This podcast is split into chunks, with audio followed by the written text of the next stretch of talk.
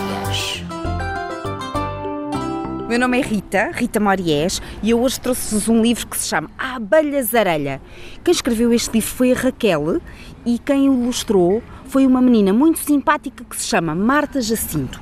E ela ilustrou uma abelha, desenhou uma abelha fantástica, uma abelha gordinha, com um nariz muito grande e rechonchudo, e a ponta do nariz até é rosada, tem umas asas brancas e quase transparentes, umas riscas amarelas e pretas e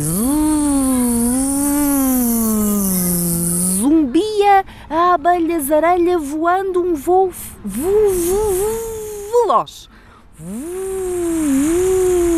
Muito veloz este voo da abelha zarelha. Eila que num instante olhou para o céu brilhante e pumba! Bateu nas folhas de uma árvore gigante e caiu toda atrapalhada no chão. No chão e num segundo se recompôs, pois porque ela caiu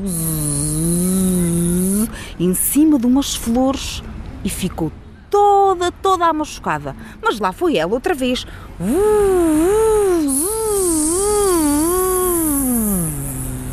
E assim se passa a vida inteira, de jasmim para cidreira. E pumba, catrapumba, mergulhou ela outra vez numa linda roseira, grande e muito vermelha. Não para a abelha zarelha, que passa o dia deitada numa grande flor, muito amarela e reluzente. Ai que bem que está deitada aqui, de papo para o ar ao sol. Eila, eila, a abelha zarelha. No seu passeio sem fim. Vento e sol são os seus amores. Adora o cheiro e as cores e pumba!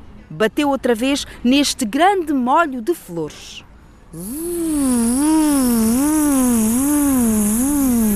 De jasmim em cidreira, caiu numa grande roseira a abelha zarelha. Esta abelha zarelha anda aqui aos zigue-zagues como a nossa rádio.